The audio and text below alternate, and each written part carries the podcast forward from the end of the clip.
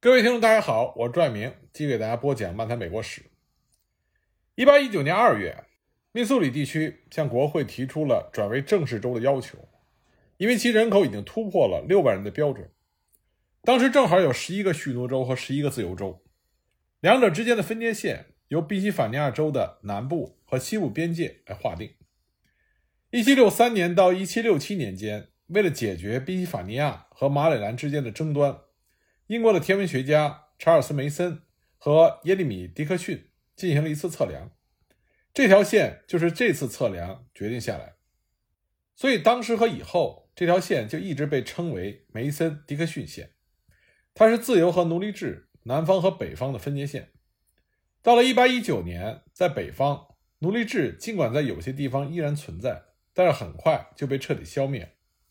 但尚没有人试图把分界线延伸到路易斯安那购买案所增加的领土上，把这条线丢在一边不管。尽管这一地区很快就有移民定居，那密苏里已经有一万名奴隶，而且还在不断的增加。如果承认它作为州的地位，那么很显然，它会成为又一个蓄奴州。那纽约州的一位议员这个时候就提出了一项反奴隶制的措施，就是禁止输入更多的奴隶到密苏里准州。而且，在他成为州之后出生的任何奴隶，在他们的第二十五个生日的时候，将自动获得自由。简而言之，这会把密苏里从一个蓄奴准州变成一个自由准州。这一措施在众议院获得了通过，因为自由州在众议院已经占有了一百零五比八十一的多数席位。但是，这个提议在参议院被否决了，因为双方在参议院势均力敌，二十二比二十二。那么前面讲到了，参院当时做出了妥协，他同意给缅因州以州的身份。缅因长期以来就渴望着从马萨诸塞分离出去，那缅因州自然是一个自由州。那么既然缅因这个新增加的州是自由州，那么密苏里作为一个新的蓄奴州，就可以维持参院的平衡。一八二零年三月二日，这个方案在众议院勉强获得了通过，但是在密苏里制宪会议中。支持奴隶制的多数派坚持在州宪法中包含了这样一个条款：禁止自由黑人和黑白混血儿在这个新的州定居。这个时候，一场更大的危机也就爆发了，因为这一条款就违反了联邦宪法第四条的第二款。在宪法的这个条款里写道：每个州的公民享有各州公民的一切特权和豁免权。自由的黑人是许多州的公民。包括像北卡和田纳西这样的蓄奴州。那么，关于密苏里州的奴隶制的争吵，也让美国的精英层感觉到了担忧。杰斐逊写信给一位朋友说：“这个重大的问题就像黑夜里的火警的铃声，把恐怖从我的内心中唤醒，并让它充满我的全身。我立刻想到，它有可能是联邦的丧钟。要知道，在1812年的战争中，新英格兰就曾经想要脱离联邦。”那么，如果北方拒绝同意奴隶制扩张的话，南方会不会也会想脱离联邦呢？当时的国务卿，也就是后来的约翰·昆西·亚当斯总统，他认为这是一个非常合乎逻辑、非常有可能的解决方案。当时，亚当斯看不出北方和南方如何能继续生活在一起。在1820年3月的日记中，他就写下了他跟内阁的同僚卡尔·霍恩，当时卡尔·霍恩是陆军部长。在两个人之间的一场谈话，卡尔·霍恩就告诉亚当斯，在他的州，也就是南卡，家庭的劳作只能让黑人去干。这种偏见是如此之深，以至于如果他卡尔·霍恩本人在家里养一个白人仆役的话，他的品格和声望将会受到无可挽回的毁于一旦。那么，亚当斯一针见血地评论卡尔·霍恩这些南方白人的说法。亚当斯说，在理论上。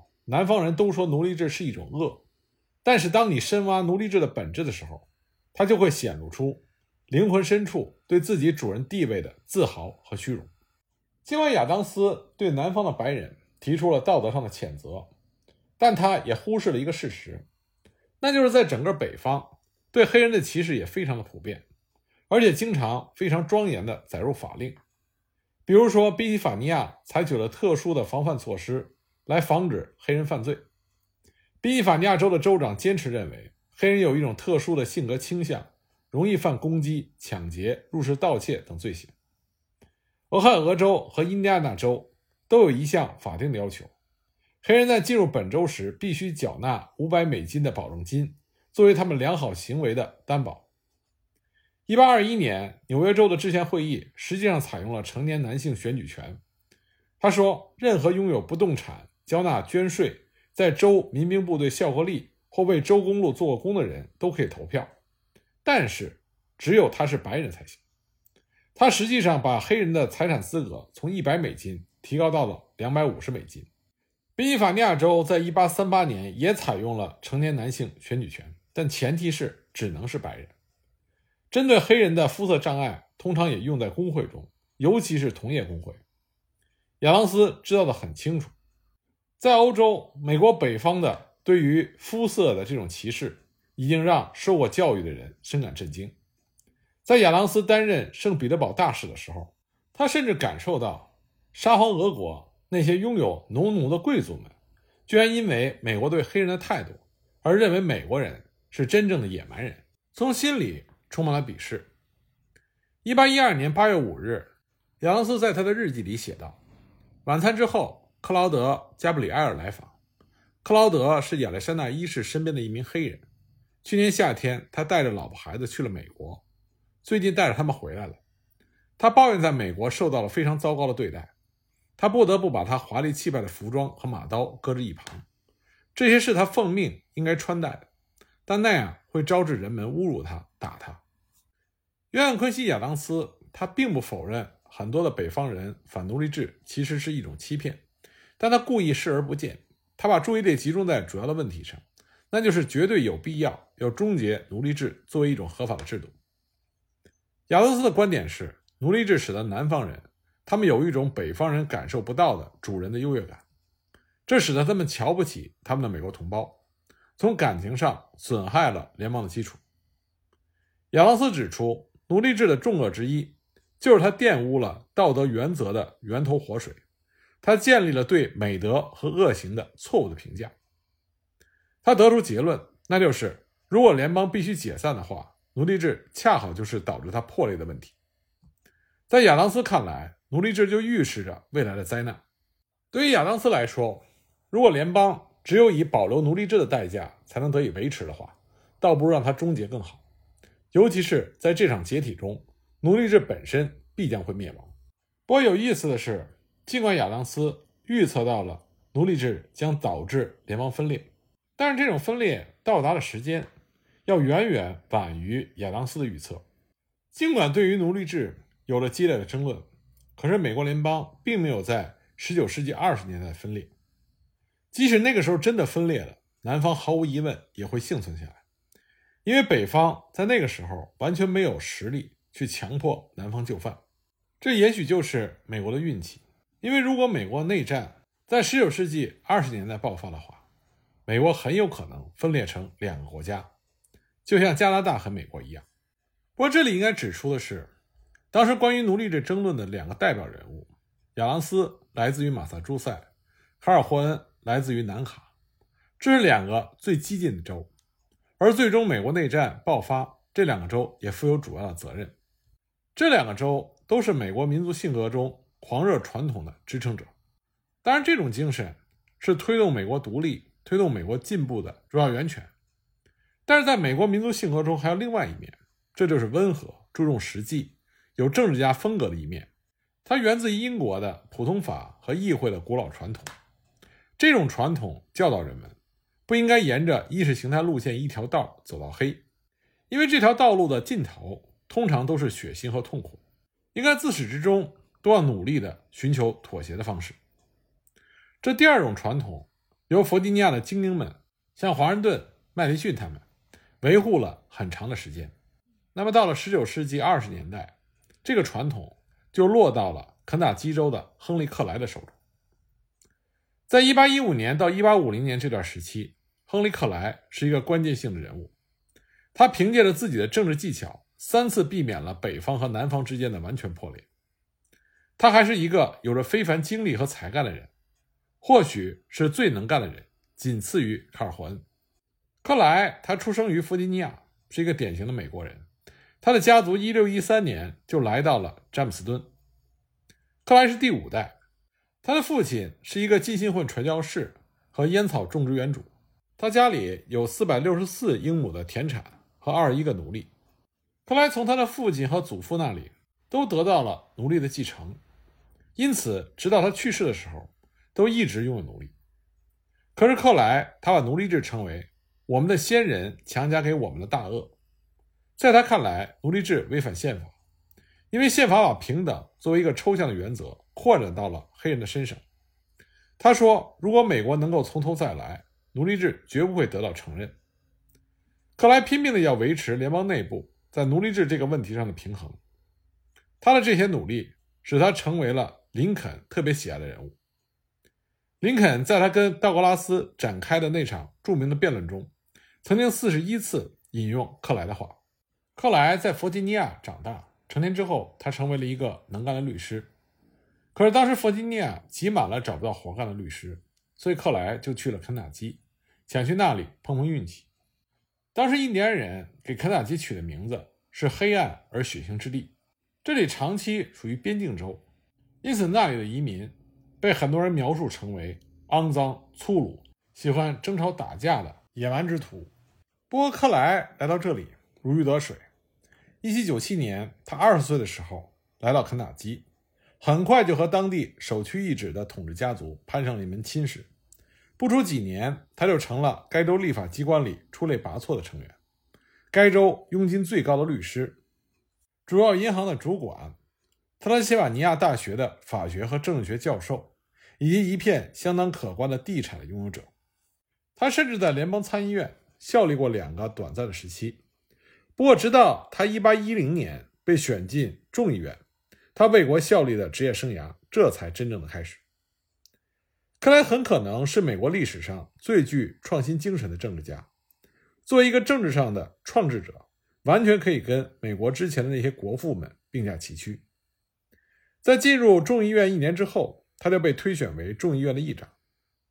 到这个时候为止，众议院一直遵循着英国的传统，议长公平地主持会议，并且代表集体的意见。克莱把这个本质上非行政职位。转变成了美国的领导层之一，他开始领导并且控制众议院里的多数派。在这个过程中，他使他自己变成了这个国家仅次于总统的最强有力的政治家。这也使得他在促成1812战争以及根特条约的谈判中成了一个关键性的人物。克莱这个人，他既有原则又没有原则，大部分其他的公职人员都很难在心底里接受他。他在众议院以及后来在参议院的同僚们认为，克莱他用来推销自己的观点、促进自己的野心的方式是独裁专横，有时候甚至是令人憎恶。他们看到了克莱所创造的众议院议长这个领袖职位的优势。当克莱执掌众议院的时候，众议院可以有效而公正地运转。只要他愿意干下去，议长的位置总是非他莫属，绝大多数人都会投他的票。后来在参议院，同僚中的大多数人也是唯他马首是瞻。他能让一个在许多方面都漏洞百出的政府系统保持运转，在这个方面，克莱有着非凡的才能。而且克莱这个人非常有魅力，很多和他见面的人总是会被他的魅力所折服。就连和他势不两立的卡尔霍恩也不得不承认，他说：“我不喜欢克莱，他是坏人，一个骗子，是一个邪恶计划的始作俑者。”我不会跟他说话，但是上帝作证，我还是很爱他。